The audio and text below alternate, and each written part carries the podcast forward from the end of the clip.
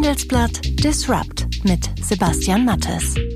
Hallo und herzlich willkommen zur 38. Folge von Handelsblatt Disrupt, dem Podcast über Startups, Disruption und die Macher der digitalen Welt. Mein Name ist Sebastian Mattes und wir melden uns heute wie jeden Freitag aus unserem Podcaststudio hier in Düsseldorf.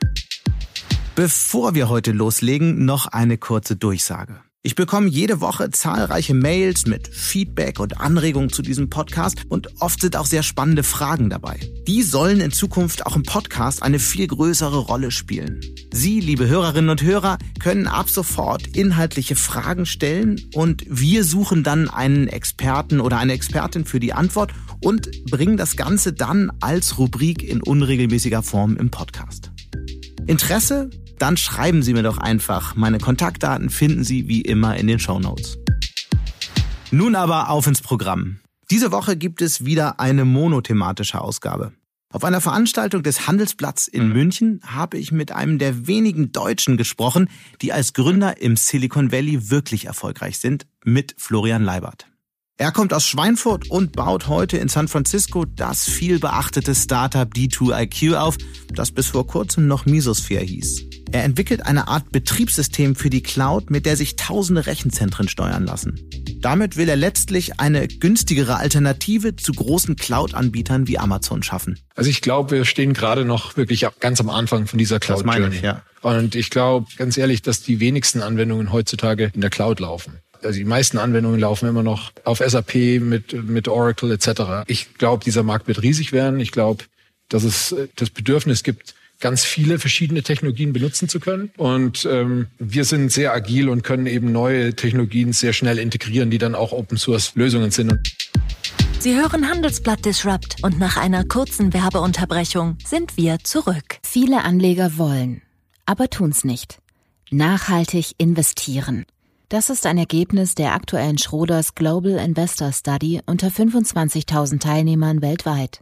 Der global tätige Investmentmanager Schroders wurde dieses Jahr mit dem Goldenen Bullen als Vorgesellschaft des Jahres in Deutschland ausgezeichnet und überzeugt mit einer breit aufgestellten Produktpalette und nachhaltigen, innovativen Investmentlösungen. Dass das Cloud-Geschäft funktioniert, das hat Amazon-Gründer Jeff Bezos schon vor acht Jahren gewusst. Da beschrieb er bei einer Konferenz, wie gut sein Cloud Computing Service AWS damals schon ankam. My biggest surprise with AWS by far is the growth rate of AWS over the last six or seven years, and especially amongst enterprises and government, education. I, I was very optimistic, and I think the whole team was very optimistic that we would be successful with startup companies. Um, although even that has happened much faster than I would have predicted. But certainly, uh, you know, this early into something that's new as AWS to see so much traction amongst government and enterprise and education is a huge surprise for me. Diesen enormen Erfolg hätte also selbst Amazon-Boss Bezos nicht für möglich gehalten. Es ist ein riesiges Geschäft. Aber es ist eben auch ein Geschäft, das sich für viele Unternehmen ein Stück weit billiger organisieren lässt. Das glaubt jedenfalls Florian Leibert. Seine Idee ist dabei längst mehr als ein Außenseiterkonzept im Schatten der großen Cloud-Anbieter wie Amazon oder Microsoft. Denn schon vor der Gründung seines Startups Misosphere hat Florian Leiberts Ansatz geholfen, Unternehmen wie Twitter und Airbnb zukunftsfit zu machen. Und Apple, Netflix, SAP und verschiedene große Autohersteller setzen die Technik längst ein. Kein Wunder also, dass auch einige der größten und bekanntesten Investoren an diese Idee glauben. Herr Labert, schön, dass Sie da sind. Danke. Ähm, in Medien werden Sie ja immer wieder als der Bill Gates des Cloud Computing beschrieben. Was geht Ihnen so durch den Kopf, wenn Sie das lesen? Ja, ähm, ist nicht der Titel, den ich mir ausgesucht hätte. ähm, ich finde es ein bisschen übertrieben, aber ich meine, das äh, ist natürlich mit Medien oft so, dass die gerne übertreiben und eine catchy Headline printen. Okay, dann versuchen wir der Sache jetzt stärker auf den Grund zu gehen. Wenn man so Ihre ähm, Jobbeschreibung anschaut, dann nennen Sie sich ja der ähm, Chief Cloud Officer. Ähm, klingt für mich so ein bisschen wolkig. Was steckt dahinter? Was genau ist Ihr Job? Ja, also ähm, zurzeit liegt der Fokus für mich da, darin, äh, großen Unternehmen bei dieser Transformation zu helfen und wirklich die richtigen Technologien auszuwählen, äh, wenn man in die Cloud äh, oder wenn man Cloud Native sein möchte. Mhm. Und ähm, also im Prinzip Großkundenbetreuung eher auf der Vertriebsseite und dann natürlich äh, arbeite ich immer noch eng mit unserem Produktteam zusammen und äh, und versuche die darüber zu informieren, was ich so im, im ja im Field sehe, also was ich so äh, hier in Deutschland oder auch in in den Staaten bei großen Unternehmen als Trend sehe. Vielleicht so ein kurzes Beispiel für ein großes Unternehmen, das Sie, dem Sie geholfen haben zu transformieren in den vergangenen ja. Monaten? Also ein Beispiel ist äh, Royal Caribbean Cruise Lines, also eine der größten Kreuzfahrtlinien äh, der Welt. Und die hatten so dieses Problem, ähm, dass die dass die Kunden älter wurden, dass junge Kunden nicht mehr so gerne auf diesen Kreuzfahrtschiffen waren. Ähm, und das war irgendwie auch, also dieses, dieses Customer Experience war auch sehr, sehr veraltet. Also man hat da äh, einen Katalog anfangs in die Hand bekommen und konnte dann zum Beispiel einen Tauchtrip buchen, aber musste dann entweder mit der, mit der, mit dem Telefon anrufen oder sich in der, äh, in der Schlange anstellen. Und, ähm, dann wollten die erstmal nur eine Handy-App gebaut haben, dass man eben äh, solche Trips dann auch buchen kann. Aber was wir dann äh, zusammen mit, mit einem mit Ernst Young war das, glaube ich sogar, mit Ernst Young äh, entwickelt hatten, war eine Lösung, die auch äh, Marketing, äh, Marketing-Tech drin hatte, also so, dass man den äh, Kunden dann zum Beispiel zwei Dollar off für irgendeine Margarita in der Einbar äh, präsentieren konnte, wenn die quasi da sich qualifiziert hatten und dann 30 Minuten später die übers, über auf die andere Seite des Bootes schicken kann und, äh, und denen dann irgendwie eine Bratwurst oder sowas äh, versuchen zu, anzudrehen. Mhm. Und, da, äh, und, und das hat dazu geführt, dass wir wirklich 25, äh, 30 Prozent äh, Umsatz plus hatten. Äh, also das hat sich wirklich für die Firma gelohnt und es wurde sogar in der im Wall Street Journal, glaube ich, gab es da sogar eine Geschichte drüber, weil das so eine, äh, das war so eine Muster digitale Transformation, die richtig gut funktioniert hat. Erklären Sie doch mal für Einsteiger, was genau Ihr Unternehmen D2IQ macht. Was, was bieten Sie Kunden, was kein anderer kann? Also wir haben im Prinzip, also ich, ich fange mal, ich fange mal an erstmal so Cloud zu erklären, mhm. wie ich sie sehe. Und, und zwar, es sieht so aus. Unten drunter gibt es so ein Layer. Und ich, ich rede jetzt nur von der Entwickler-Cloud. Ich rede jetzt nicht von irgendwelchen Diensten wie Dropbox, Klar. Netflix mhm. etc. Ähm, also unten ist der Layer Infra Infrastructure as a Service, im Prinzip halt Metall. Mhm. Ähm, das, sind, das sind Rechner, die in Rechenzentren stehen. Äh, die kann man sich auf Amazon zum Beispiel stundenweise oder sogar minutenweise buchen. Äh, andere Anbieter haben das schon vor ja, vor 15, 20 Jahren äh, gemacht. Also das, das, diesen, diesen Layer gibt schon sehr lange. Der hat halt früher länger gedauert, dieses, diese Provisionierung zu machen. Und man musste da eine öfter eine Mindestabnahme von einem Monat oder teilweise einem Jahr machen. Also das ist dieser, dieser untere Layer, der ist eigentlich nicht so interessant, weil die Margen für die, ähm, für die Anbieter da auch nicht so hoch sind. Wie hoch?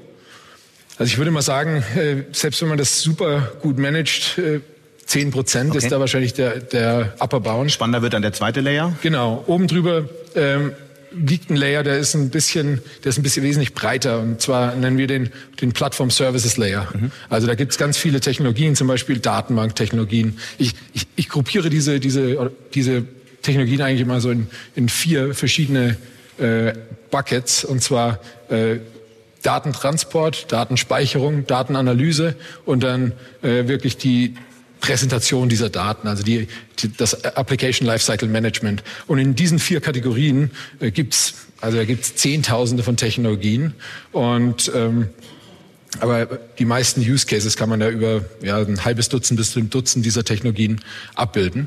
Oftmals sind das Open Source Technologien. Die benutzen im Übrigen auch die großen Clouds, die sowas als Managed Service daneben anbieten, mhm. aber die müssen obendrauf immer einen ähm, proprietären Layer natürlich äh, haben, so dass man als Kunde äh, da quasi locked in wird. Und natürlich äh, müssen sich die Economics auch für die für die großen Firmen wie Google etc. lohnen. Ich meine, Google ist sehr margenverwöhnt, wenn man sich mal deren äh, deren Advertising-Geschäft anschaut. Und äh, dementsprechend hoch sind dann natürlich auch die Kosten für die Unternehmen, die sich auf, äh, auf, äh, auf, diese ganzen, auf diese ganzen Unternehmen einlassen. Wie hoch sind die Margen im zweiten Layer? Ich würde mal sagen, die liegen zwischen 50 und teilweise können die sogar auf 90 Prozent hochgehen. Mhm. Okay. Also. Okay, und, und Sie konzentrieren sich auf diesen zweiten Layer, richtig? Wir konzentrieren uns auf den zweiten Layer, genau. Wir, wir bieten unseren Kunden ein Komplettpaket, das quasi 100 100 oder mittlerweile auch sogar noch mehr als 100 Technologien ähm, zusammen gebundelt anbietet. Mhm. Und äh, die kann man entweder im eigenen Rechenzentrum laufen lassen oder natürlich auf dem Infrastrukturlayer jeder Cloud. Und wie unterscheidet sich das zum Beispiel von dem, was AWS von Amazon ähm, bietet? Ja, gute Frage. Und zwar, unsere Technologien sind nach oben hin Open Source, das sind offen. Mhm. Also ähm, man kann zum Beispiel sagen, wenn man nicht mehr mit unserer Firma zusammenarbeiten wollen würde, wir betreiben das jetzt selber. Mhm. Das heißt, wir stellen jetzt vier oder sechs Ingenieure an, nehmen diese Technologie von GitHub und äh, schreiben uns irgendwelche Automatisierungsskripts etc., um die Software dann laufen zu lassen. Also das geht auf jeden Fall. Aber ähm, wir, wir glauben eben, dass unsere Software einen großen Mehrwert, also und, und daher kommt auch unser neuer Name, also Day 2 IQ heißt im, im Prinzip steht im Prinzip für äh, Day 2 Operational Intelligence. Also wir wissen, man, man es ist einfach irgendwie mal einen Service zu installieren, aber den am Laufen zu halten, das äh, benötigt, da benötigt man viel Expertise und äh, diese diese äh, diese Services sind oft hochkomplex und äh, wenn es das, da gibt es halt mal einen Ausfall und äh, unsere Software automatisiert diesen ganzen Prozessablauf. Okay, warum eigentlich die Umbenennung? Mesosphere war ja eigentlich ein recht bekannter Name schon. Ja, ähm, also als wir angefangen hatten mit Mesosphere, hatten wir auf eine Technologie gesetzt, die war eben so eine Open Source Technologie, die nannte sich Apache Mesos. Mhm. Ähm, die, äh, das war der Kernfokus unserer, unserer Firma. Aber wie es eben in der Technologielandschaft so ist, äh, die ist sehr schnelllebig. Mhm. Und es gab dann mehr und mehr Technologien, die wir quasi mit reingenommen haben. Und eine davon war Kubernetes. Und okay, Sie wollen sich von, von dieser Ursprungsidee ein bisschen trennen. Genau. Äh, Sie sagen ja sehr, also Sie versprechen als Unternehmen, dass Sie, dass Sie viel günstigere Cloud-Lösungen als andere anbieten können. Das kann ja jeder einfach so behaupten. Nun unterlegen Sie das mal mit Fakten. Wie funktioniert okay. das? Ja, kann ich, kann ich gerne machen. Also ähm, ein Use Case von einer Firma, die den Open Source Teil unserer Technologien, also unsere, unsere, unsere Produkte sind, gibt es auch als Open Source Lösungen. Und äh, Uber, also der Fahrdienstleister, der mhm. hat äh, einen Blogpost geschrieben, den kann man auch im, im Uber Engineering Blog eben finden. Und da äh, schreiben die von einer Anwendung, die im Durchschnitt, glaube ich, fünf Millionen Schreibzugriffe pro Sekunde verzeichnet. Ähm, und äh, das, ist ein, das ist eine verteilte Datenbank, äh, in die geschrieben wird. Und wenn man da mal einfach in den AWS Cost Calculator, also wo man die Kosten errechnen kann, mhm. reingeht und diese Mindestgröße, das, das gibt immer so eine Mindestgröße, die man schreiben, die, die schreiben muss sozusagen. Äh, wenn man das einfach mal da reintipselt, dann kommt man bei 30 bis 50 Millionen im Jahr raus. Also ich weiß nicht, ob es mittlerweile eine Kostenreduzierung gab, aber als wir das vor 18 Monaten mal berechnet hatten, war das so die Größenordnung. Und ähm, das liegt natürlich daran, dass bei AWS, äh, dass es da ein Consumption-Based Pricing gibt. Und Consumption-Based Pricing hört sich erstmal super an. Vor allem, wenn man in dieses Free-Tier, also wo alles noch umsonst ist, fällt. Ja, am Anfang ist, ist es billig ist es, und dann wird es teuer. Genau. Okay. Aber ähm, also deswegen ist es ja das Geschäftsmodell der Cloud auch so interessant, weil mhm. die Kosten sehr, sehr schnell äh, nach oben Bei gehen. Ihnen sind die Kosten dann fix? Die sind fix okay. äh, pro Anzahl der Server. Also okay. das äh, da kann man quasi die Kosten deckeln. Haben Sie nicht trotzdem ähm, Sorge vor diesen großen Wettbewerbern? Weil ähm, Amazon, Microsoft, Google jetzt äh, investieren massenhaft in dieses Feld. Und ich meine, Ihr Unternehmen ist, ist weltweit bekannt, aber dann doch ein äh, kleiner Player. Irgendwann werden die anderen vielleicht zu groß? Keine Sorge davor? Also ich glaube, wir stehen gerade noch wirklich ganz am Anfang von dieser Cloud Journey. Ich, ja. Und ich glaube, ich glaube ganz, ganz ehrlich, dass die wenigsten Anwendungen heutzutage in der Cloud laufen. Also, vor, also die meisten Anwendungen laufen immer noch on-premise bei auf, auf SAP mit mit Oracle etc. Mhm. Also äh, ich glaube, dieser Markt wird riesig werden. Ich glaube, dass es dass es das Bedürfnis gibt, ganz viele verschiedene Technologien benutzen zu können. Mhm. Und ähm, wir sind sehr agil und können eben neue Technologien sehr schnell integrieren, die dann auch Open Source Lösungen sind. Und das ist eben nicht im Sinne des Geschäftsmodells vieler dieser Clouds, weil die wollen, wie gesagt, ihre proprietären Lösungen. Und äh, wenn man was mit Open Source Lösungen baut, dann äh, braucht man da als, als Unternehmen oftmals auch Hilfe und da ähm, und, und, und Automatisierungssoftware. Und das machen wir eben mhm. darauf sind wir fokussiert. Sie kommen aus Schweinfurt, richtig? Genau sind dort zur Schule gegangen. Und äh, wie kommt man eigentlich als Schweinfurter quasi von der Informatik AG dort in Silicon Valley und wird dann dort sogar noch Gründer eines der viel beachteten Startups? Ähm, Ja, das war, äh, das war eine ganz interessante Geschichte. Also ich war mal als Austauschschüler 2000 bis 2002 in den Staaten und ähm, bin dann nach meinem Abschluss dort zurück nach Deutschland, habe in Deutschland Informatik studiert. Mhm. Sie sind damals ja mit Ihrem jetzigen Mitgründer zu Schulzeiten in die USA gegangen, richtig, Tobias Knaub? Nicht damals, sondern wir sind beide ähm, zwei, um 2008, 2009 sind wir beide äh, nach San Francisco gezogen. Okay. Ähm, genau, also ich war, ich hatte zwischenzeitlich in Deutschland wieder studiert äh, und bin dann gleich nach äh, gleich nach meinem Informatikstudium zurück in die in die USA, habe erstmal bei einem ganz kleinen Startup. Warum sind Sie Warum sind Sie überhaupt nach Deutschland zurückgekommen zum Studieren? Sie haben einen Abschluss in den USA gemacht, sind dann nach ja. Deutschland zurückgekommen. Eigentlich waren ja hatten ja damals schon die Tech-Unis in den USA einen viel besseren Ruf, oder? Ja, ähm, äh, das schon, aber ich, ich wollte damals, also ich meine, das war wahrscheinlich auch ein Kostengrund, warum ich nach Deutschland wollte. Und ähm, es gab da eine sehr interessante Uni, ähm, die ist mittlerweile Teil der Uni Mannheim und die hatten so ein englischsprachiges dreijahres Bachelor-Programm. Welche war das? Die hieß International University in mhm. Germany. Ähm, war eigentlich eine sehr gute Uni. Hat leider, ähm, wie gesagt, die, die hat irgendwann ist die mit dieser Uni Mannheim verschmolzen. Aber ähm, Dort hatte ich studiert und äh, im Anschluss des Studiums bin ich dann in die Staaten, habe bei einem kleinen Startup im Bereich Natural Language Processing gearbeitet. Also war Deutschland dann doch zu klein? Ja, also äh, um dort zu arbeiten, dachte ich, äh, will ich schon in Silicon Valley, weil es da eben äh, auch schon zu dem Zeitpunkt ähm, so die größten Firmen äh, und, und größten Projekte im Bereich mhm. Natural Language Processing eben, was ein Fokus von mir war, gab. Und wenn ich richtig informiert bin, dann kam beim, bei der Ankunft im Silicon Valley die erste Enttäuschung, richtig? Ja, also ich, ich hatte eben angefangen, bei so einem kleinen Startup zu arbeiten und das war auch ganz interessant, aber es war relativ schnell klar, dass sie kein wirkliches Business Model hatten. Und ähm, dann wollte ich unbedingt zu Twitter gehen und äh, hatte da auch einen Bekannten, der hatte versucht, mich da reinzubekommen. Das war Ende 2008. Also das Jahr, wo Twitter so richtig abhob. Genau, genau. Und äh, da hatten die, als ich das erste Mal dort interviewt hatte, hatten die 40, 50 Mitarbeiter. Und äh, derjenige, der mich dort interviewt hatte, der mittlerweile ein sehr, sehr guter Freund von mir ist, ähm, dessen Firma wurde auch von Twitter übernommen. Er ist sehr früh, äh, der war Chief Scientist bei Twitter damals. Ähm, und äh, ja, nach dem Interviewtag hat er gemeint, ah, das, äh, wir machen, wir machen dir keinen Offer. Und das war natürlich erstmal so sehr, sehr frustrierend. Mhm. Und ähm, aber ich wollte da wie gesagt unbedingt arbeiten und dann ungefähr vier, fünf Monate. Sie sind später, da ja auch hingegangen mit einer Mission. Was wollten Sie bei Twitter genau tun? Ähm, also ich dachte halt, Twitter sitzt auf einem äh, enormen Datenschatz und ich wollte eben helfen. Äh, ja, äh, ich wollte da dran arbeiten. Ich wollte an den ganzen, an den ganzen Machine Learning mhm. Von Twitter mitarbeiten. War das so Ihr Thema, Machine Learning? Ähm, genau, also großes Thema? Die Vorstufe davon war, also, beziehungsweise ein, ein Anwendungsfall von Machine Learning war eben Natural Language Processing, mhm. also die Verarbeitung von, von Sprache.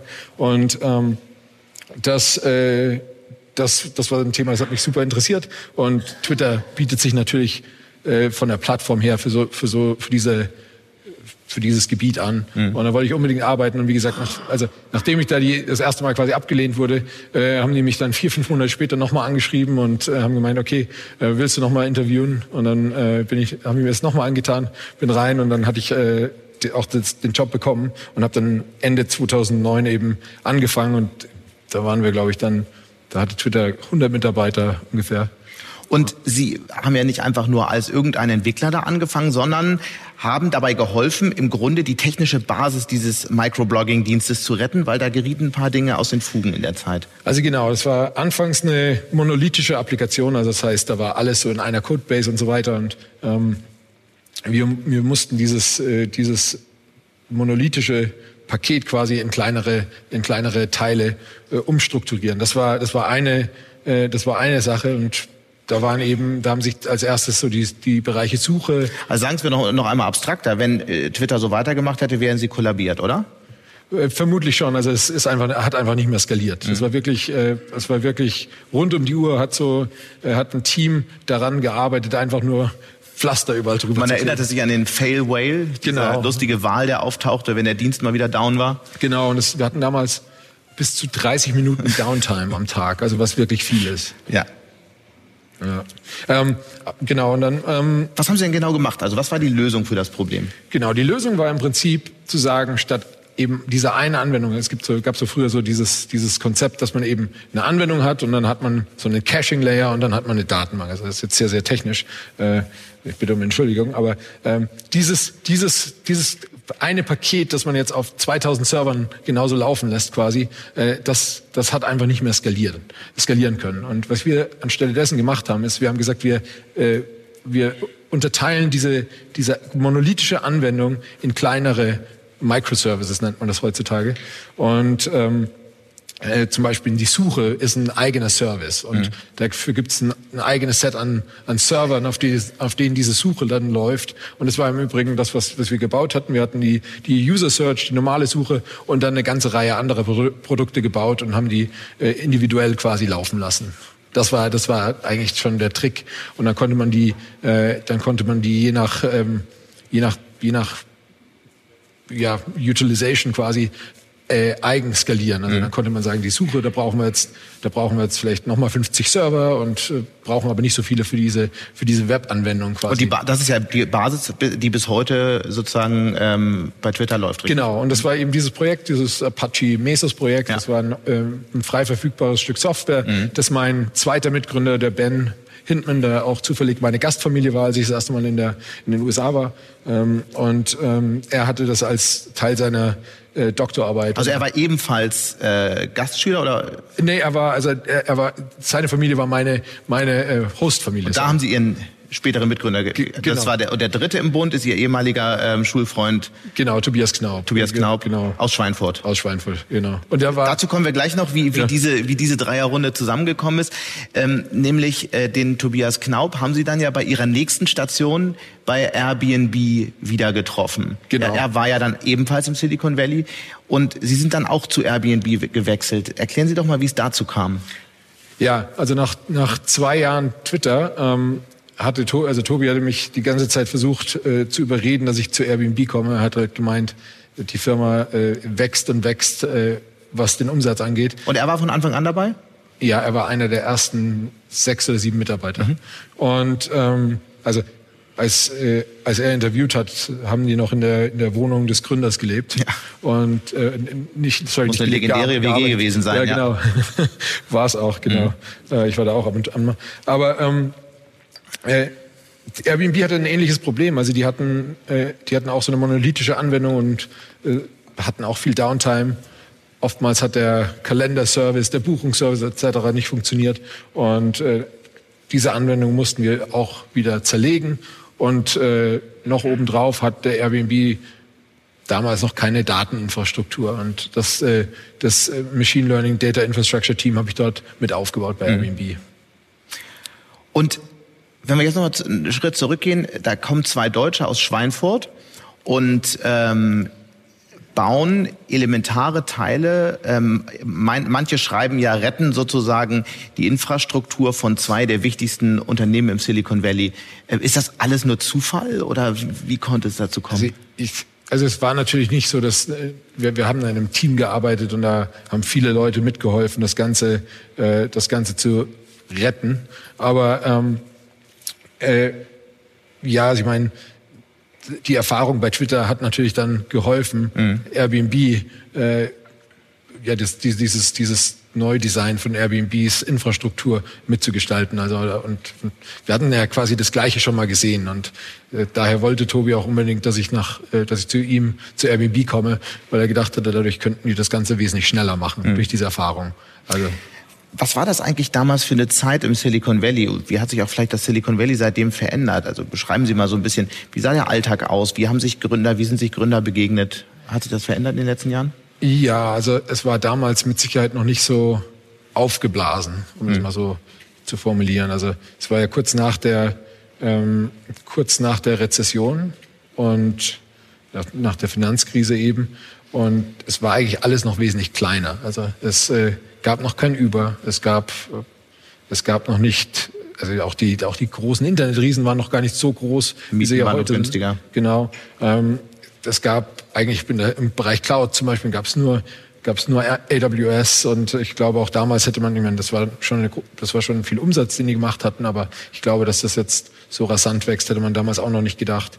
Ähm, ich saß damals, als ich bei Airbnb war, saß ich neben Brian Armstrong, der Coinbase danach gegründet hat äh, und mich da ein halbes Jahr lang auch versucht hat zu überreden, dass ich mit ihm Coinbase zusammen mache.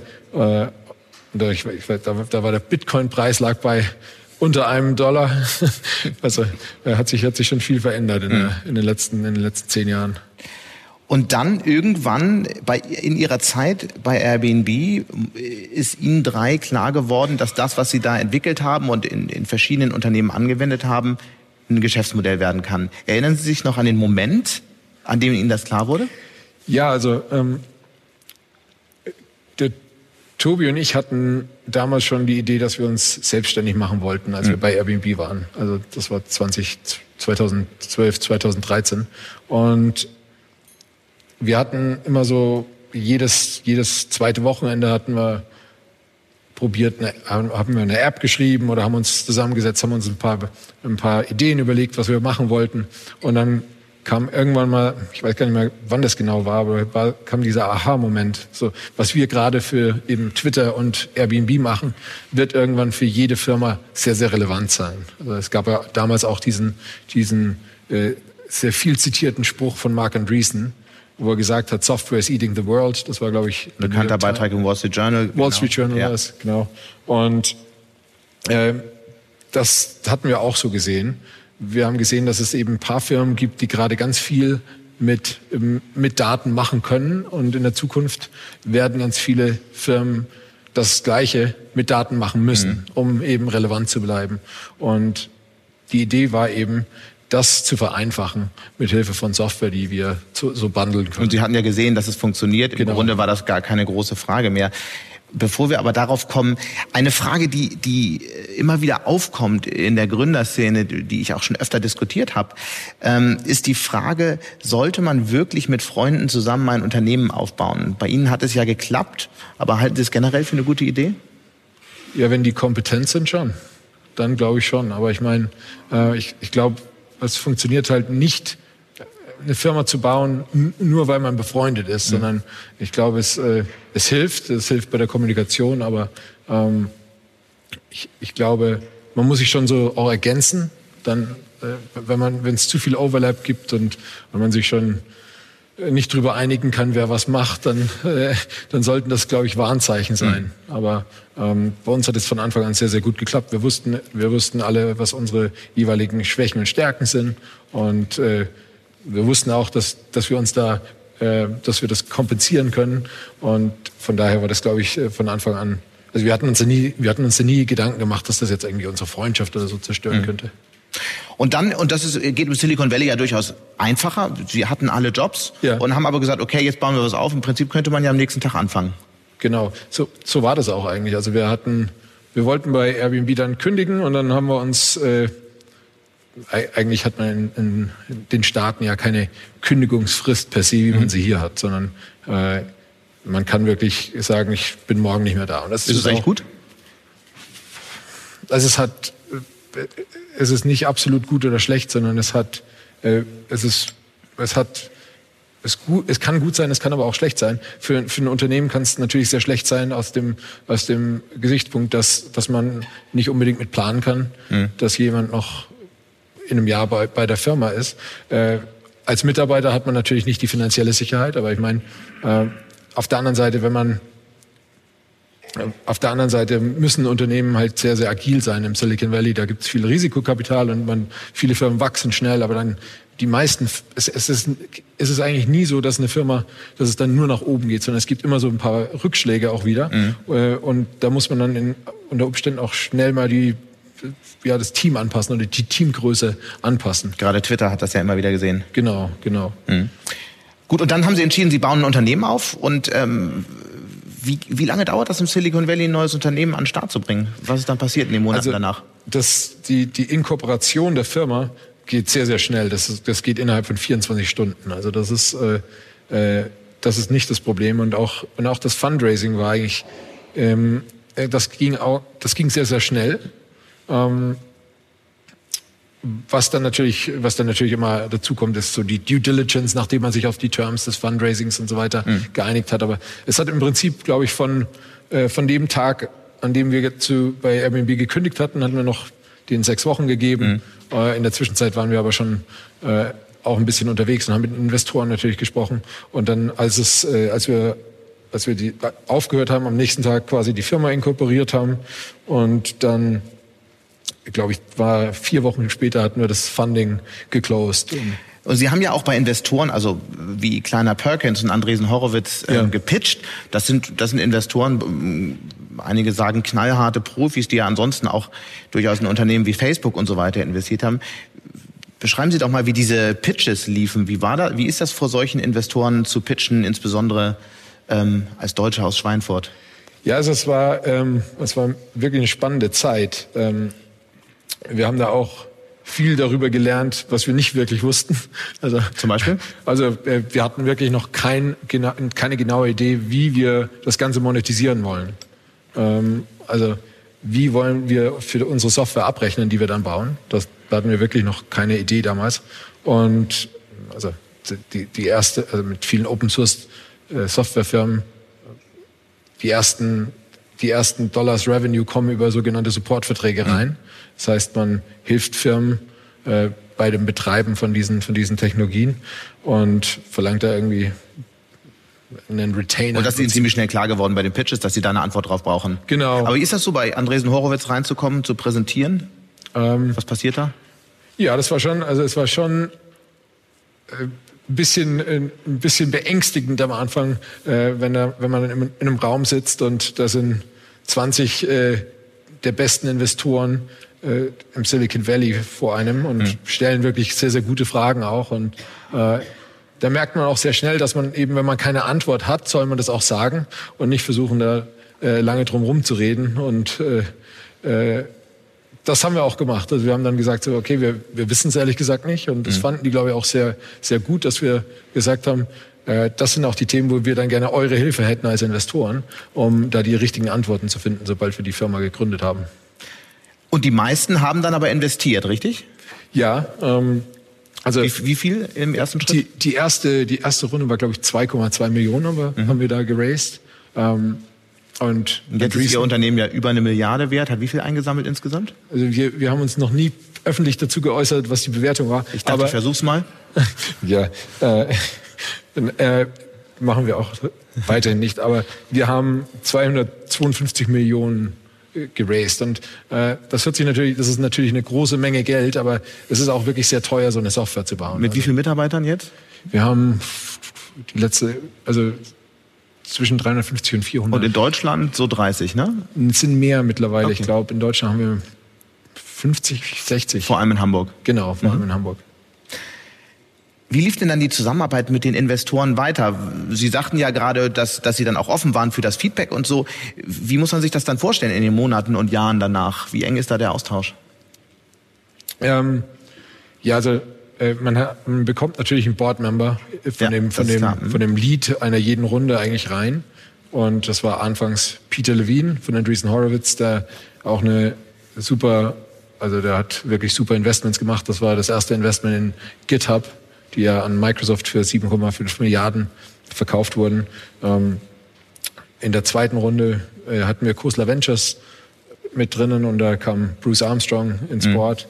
Und dann ähm, hat mir Microsoft und HPE haben eine Finanzierungsrunde gemacht, aber allerdings ohne Board-Seat. Da wollten wir nicht, dass, dass die einen Board-Seat bekommen, weil, weil es natürlich äh, ein strategischer Investor war. Da ist das nicht über der Fall. Und dann hatten wir am Schluss noch von Koch und T. Rowe Price die letzte Runde geraced mhm. und da kam äh, Jason Illian von, von Koch Industries rein. Und, und ich meine, klar, man trifft sich in den regelmäßigen Sitzungen dafür, aber ich höre immer wieder von Gründern, gerade aus dem Silicon Valley, dass dann reger Austausch ist, dass man sich regelmäßig trifft, ähm, privat trifft, telefoniert. Stimmt das? Ja, auf jeden Fall. Also ähm, äh, gerade zum Beispiel vor einer neuen Finanzierungsrunde verbringt man sehr viel Zeit am Telefon mit den, mit den ähm, Bestandsinvestoren und generell, wenn es um neue Produktentscheidungen geht und mhm. wenn es darum geht, äh,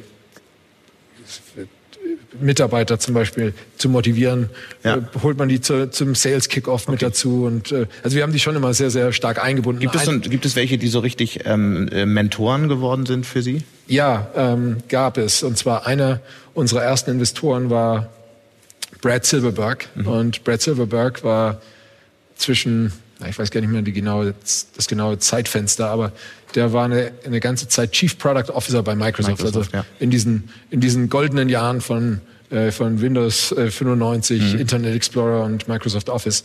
Er war äh, auch maßgeblich für die Strategie des Internet Explorers, dass man den gebundelt hat mit dem Oper Operating System. Und Was für viel Ärger gesorgt hat im Nachhinein? Viel Ärger, genau.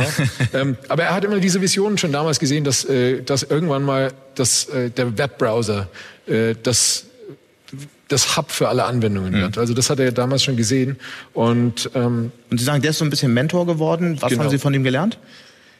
Also, das, ich weiß jetzt nicht, was, was, was ich sagen kann, was, das, was ein einzelner Punkt war, den ich gelernt habe, aber ich habe ihn immer angerufen, wenn es um, wenn es, wenn es darum ging, schwierige Entscheidungen treffen zu müssen. Und da war er, da war er einfach ein super Sparring-Partner für mich mhm. und hat wirklich hat wirklich immer gute Fragen gestellt und hat jetzt uns nicht seine Meinung aufgedrängt, sondern äh, war, das, ist, das war wirklich immer ein, ein, guter Austausch. Und er hatte einfach unheimlich viel Erfahrung und eine unheimliche Intuition, wenn es um, äh, um Produkt ging. Und äh, das ist bis heute ein guter Freund und ähm, das ist ganz witzig eigentlich, weil Brad Silverberg war, hatte damals ja eigentlich gegen Mark Andreessen und, und Netscape gekämpft. Stimmt, die hatten ja, die hatten ja die äh, meisten Marktanteile mit, mhm. mit Netscape. Und äh, er hat ja dann quasi diesen Browserkrieg gewonnen und das war dann war dann witzig im Board-Meeting mal, dass die alle zusammen auch wieder waren und ich meine, da heute drüber lachen können quasi. Und äh, dieses Ökosystem wird ja immer wieder auch als der Grund beschrieben, dass so schnell so viele erfolgreiche junge Unternehmen entstehen können. Ist das für Sie auch der Hauptgrund, dass das Silicon Valley so gut funktioniert als Ort? Also es ist, glaube ich, eine Funktion aus ähm, aus A natürlich dem, dem Venture-Kapital, das verfügbar ist, aber mhm. ich glaube, das gibt es mittlerweile an vielen anderen Orten. Sogar in Europa. Genau. Aber B natürlich, was auch sehr wichtig ist, ist für ein funktionierendes Ökosystem, ist, dass große Firmen äh, das Kapital investieren und kleinere Firmen zum Beispiel aufkaufen. Und das, das hat man in dem Umfang hier noch nicht in Europa. Mhm. Äh, und da gibt es, glaube ich, noch Nachholbedarf. Ich glaube auch viele von den Firmen, zum Beispiel eine Deutsche Telekom, würden stark davon profitieren, wenn sie sich mal ein paar äh, innovative Firmen einkaufen. Und ähm, ich glaube, da muss man eben einfach mehr investieren. Und das würde dem ganzen Ökosystem natürlich helfen. Gerade, gerade im Bereich Techno, wenn man, wenn man eine Technik, eine, eine Deep Tech Firma aufbaut, mhm. die, äh, die haben die könnten so, so interessant für die ganzen deutschen Automobilhersteller zum Beispiel sein. Mhm. Stimmt es eigentlich, dass die CIA bei Ihnen beteiligt ist? Ähm, wir hatten, also wir haben von, das ist auch öffentlich bekannt, wir haben von InQtel äh, und InQtel ist äh, Funding bekommen. Äh, ich glaube, das war auch in der Series B-Runde. Ja, war glaube ich in der B-Runde. Und InQtel ist äh, im Prinzip der Funding-Arm des Department of Defense. Mhm. Genau. Mit was für einer Strategie? Warum machen die sowas? Also ähm, wir haben äh, für uns waren die, war die US-Regierung ein wichtiger Kunde. Das war, mhm. das war, das war der Hintergrund. 2018 haben Sie die Führung des Unternehmens abgegeben. Warum? Genau, also äh, wir hatten ja die, also 2009, 2019 war das, also im Januar 2019. 2019. Okay. Genau, ich hatte das, äh, ich hatte im, im August. 2018 wurde es, glaube ich, irgendwann. Genau, ich hatte einen Blogpost genau, geschrieben, ja. 2018. Okay. Ähm, mhm. Kurz nachdem wir die, die D-Runde äh, abgeschlossen hatten, mhm. hatte ich hatte ich überlegt, dass ich mich gerne ein bisschen mehr auf die auf die Kunden, auf den Kundenaspekt wieder äh, konzentrieren möchte und äh, wir hatten wir hatten dann die Möglichkeit 2000 ja, Ende 2018 haben wir dann einen richtig guten Kandidaten gefunden, der zusammen mit einem Executive Team kam. Und zwar war das der ehemalige COO und President von Symantec. Mhm. Ähm, und der hat eben eine, eine Vertriebsstruktur äh, schon mal aufgebaut und, und äh, richtig hoch skaliert. Und das war der, das war ein super Kandidat für uns. Und was konnte der, was Sie nicht konnten? Also der hatte einfach, der hatte einfach schon die Erfahrung, eben ein riesiges Vertriebsteam aufzubauen. Und man spürt dann als Unternehmer ab einer bestimmten Größe, okay, jetzt braucht es andere Skills oder wie kommt man zu so einer Entscheidung? Das waren, das waren ein paar Aspekte. Also zum einen hatte ich natürlich, waren wir zum damaligen Zeitpunkt schon sechs Jahre alt mhm. ähm, als Firma und ähm, zum zweiten, äh, zum zweiten war natürlich gab es immer so diese, diese Angst, wenn wir jetzt das Ganze, wenn wir jetzt so viel Geld ausgeben und äh, das irgendwie falsch investieren, dann äh, ist es ein großer Rückschlag fürs Unternehmen und deswegen wollten wir da jemand reinholen, der wirklich mithelfen kann. Und anfangs dachten wir vielleicht, vielleicht äh, einen Chief Revenue Officer und dann äh, haben wir da aber niemanden gefunden. Ist es so ein bisschen so eine Entscheidung, wie, wie Google, die Google-Gründer getroffen haben, als sie Eric Schmidt reingeholt haben? Ja, wahrscheinlich, ja. ja. Also genau so. Würden Sie das anderen Unternehmen, Unternehmern auch empfehlen, ab einer bestimmten Größe? Ich glaube, das kommt auf die Art des Unternehmens an mhm. und ich glaube, das kommt aufs, aufs Wachstum des Unternehmens an und auf die, äh, auf die Challenges, die man, die man äh, zu dem Zeitpunkt hat. Und Sie sind ja sehr schnell gewachsen. Können Sie es irgendwie ein bisschen beziffern in Umsätzen oder Kunden? Ja, Umsätze haben wir, ähm, haben wir nie bekannt gegeben, aber ich, mit, also mitarbeitermäßig sind wir, sind wir eigentlich sehr, sehr schnell gewachsen. Ich glaube, äh, im, erst, im ersten Jahr hatten wir so, am Ende des, Jahr, am Ende des Jahres hatten wir so 30, dann im nächsten Jahr 70 und mhm. ich weiß die, weiß die Zahlen gar nicht mehr, aber wir haben uns, wir haben uns öfter äh, sehr, sehr oft verdoppelt und ähm, der Umsatz ist natürlich auch mitgewachsen immer, sonst hätten wir, glaube ich, die Finanzierungsrunden mhm. auch so nicht abschließen können und ja, wir haben zum Beispiel sieben Monate, nachdem wir unsere Series A geraced haben, haben wir eine Series B Runde geraced. Ähm, einfach, weil wir, weil wir dachten, wir können, wir können gerade gut raisen und das ist eigentlich immer mhm. die beste Zeit, Geld einzusammeln, wenn man es eigentlich nicht braucht. Äh, das macht die Verhandlungen ein bisschen einfacher. Und ähm, ja, also an der, anhand der Funding-Historie sieht man, glaube ich, wie wir ungefähr gewachsen sind. Und ja. Nun, Sie haben mir ähm, im Vorgespräch erzählt, dass Sie 14 Mal ähm, zwischen Deutschland und San Francisco hin und her gereist sind im vergangenen Jahr. Das heißt, ja. der Kontakt ist sehr intensiv zwischen ähm, ja. ähm, zwischen beiden äh, zwischen beiden ähm, Standorten oder den Standorten des Unternehmens.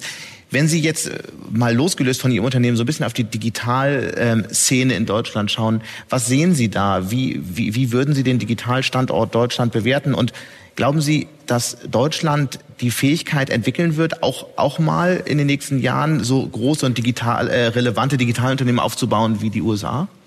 Also eine Sache, die ich auf jeden Fall sehe, ist, dass, dass es mehr Venture-Kapital hier gibt. Mhm. Also ich glaube, als wir Mesosphere gegründet hatten, äh, gab es noch keine so Monsterfinanzierungsrunden, wie man sie jetzt zum Beispiel in Berlin oder München Vergangenes Jahr. Mhm. sieht. Ähm, also das, äh, das ist natürlich sehr positiv. Es fehlt, wie gesagt, nach wie vor noch an dieser, an dieser M&A-Welle, dass man Firmen hat, die, die groß gekauft werden hier. Ähm, und was ich auch nicht, was ich auch ein bisschen vermisse, sind wirklich so Deep Tech Software Themen. Also äh, zum Beispiel Databricks, das ist eine Firma in, in den USA, äh, die hatten, glaube ich, zuletzt eine, eine Bewertung genannt von 6 Milliarden. Was machen die? Databricks ist eine Analytics-Plattform. Mhm. Die nehmen sich quasi ein bisschen was von dem Kuchen, den Oracle gerade bedient und ähm, sind sehr, sehr schnell gewachsen. Und das ist im Prinzip die Firma, die hinter einer Technologie steht, die sich Spark nennt. Also Spark ist so eine, ist äh, im Prinzip so eine äh, Analytics- und Machine Learning-Lösung, mhm. äh, die die frei verfügbar ist, aber sehr, sehr komplex ist und die helfen quasi, diese Software zu betreiben. Und was ist Ihre Botschaft sozusagen für Deutschland? Also was äh, kann man daraus lernen? Also in welchem Bereich sollte Deutschland versuchen, stark zu sein? Ich glaube, Applied Machine Learning und das auf verschiedene, auf verschiedene Industriesegmente angewandt, äh, kann ein Riesengeschäftsmodell sein. Weil die Industrie so stark ist in Europa? Es gibt in, ja, es gibt in Deutschland über 1300 Firmen mit mehr als 500 Millionen Euro Umsatz im Jahr. Hm. Und ähm, das ist eigentlich eine, das ist eigentlich eine super Plattform, um da Firmen genau für diese, für diese Kunden zu bauen. Das heißt, kann Deutschland in, diesem, in dieser nächsten Welle der Digitalisierung, wenn man so will, der Digitalisierung der Industrie äh, möglicherweise weltweit führend werden? Äh, denke ich, ja. Ich, ich glaube, ich glaub, man muss da, also ich, ich glaube, es gibt ja auch hier viele Firmen, die das, die, die versuchen, so einen kleinen Teilbereich davon mhm. äh, zu, zu lösen. Aber äh, ich, ich vermisse eben noch auch diese, diesen Austausch, wie man in den USA zwischen zum Beispiel Stanford und, äh, und dem, dem, Silicon, dem Silicon Valley VC-Ökosystem hat. Mhm. Oder wie man das bei der UC Berkeley, also Databricks kam aus, als, als Technologie mit Spark aus der UC Berkeley raus. Die haben das IP dann auch äh, open sourced quasi. Und ähm, so ist eine 6 Milliarden Dollar Firma entstanden. Also glaube, man, muss, man muss fairerweise sagen, äh, die ersten Anfänge kommen jetzt. Also ja. Gerade diese Unternehmertum-Initiative hier genau. in München ist absolut beeindruckend, was da entsteht. Das stimmt. Ähm, ich glaube, die wird maßgeblich dafür, dafür verantwortlich sein, dass München auch so eine Art Technologie-Hub wird. Aber ich glaube, Sie haben völlig recht. Also zum Beispiel Fraunhofer ist ja auch so eine Sache. Ja. Das ist natürlich ein sehr viel zitiertes Beispiel. Aber äh, MP3 kam von Fraunhofer und äh, viel zitiert. ja, und äh, Apple macht die Kohle damit. Ja. Ich würde gerne zum Abschluss nochmal in die Zukunft blicken, in fünf oder zehn Jahren und ähm, nochmal auf Ihr Unternehmen. Wenn Sie schon nicht der Bill Gates des Cloud Computing sein wollen, was ist dann Ihr Unternehmen in fünf bis zehn Jahren? Also hoffentlich haben wir in fünf bis zehn Jahren ganz vielen Unternehmen bei dieser digitalen Transformation geholfen und, äh, und vor allem auch die Kosten für Cloud äh, ein bisschen überschaubarer gemacht und, mhm. und gedeckelt. Das, das wäre das wäre ein riesen Achievement für uns. Ähm, äh, das, das, klingt so, das klingt so zurückhaltend deutsch. Jetzt seien Sie mal amerikanisch und hauen Sie mal eine Vision raus. Sind Sie dann größer als Amazon AWS? Also die, äh, das Wachstum von Amazon ist, ist atemberaubend und ähm, äh, Amazon hat hat einen gewaltigen Vorsprung allen anderen gegenüber. Ich glaube, es wird sehr schwierig für irgendeine Firma da mitzukommen. Das ist da, da muss man, glaube ich, realistisch bleiben. Aber ähm, wir hoffen natürlich, dass wir, dass wir tausende Kunden haben und, ähm, äh, und weiterhin wachsen. Ja. Florian Leibert, ganz herzlichen Dank für dieses Gespräch und viel Erfolg weiterhin mit Ihrem Unternehmen. Dankeschön. Und das war's dann auch schon wieder mit Handelsblatt Disrupt. Ich freue mich übrigens über Kommentare in unserer LinkedIn-Gruppe, zu der ich Sie hiermit herzlich einladen möchte. Sie können mir natürlich auch jederzeit eine Mail schreiben. Alle Details dazu finden Sie in den Show Notes. Danke an dieser Stelle auch für die Unterstützung von Alexander Voss und Migo Fecke und Regina Körner von professionalpodcast.com, dem Dienstleister für Strategieberatung und Podcastproduktion. Wir melden uns nächste Woche Freitag wieder. Bis dahin wünsche ich Ihnen eine schöne Woche und interessante digitale, aber natürlich auch analoge Zeiten. Ihr Sebastian Mattes.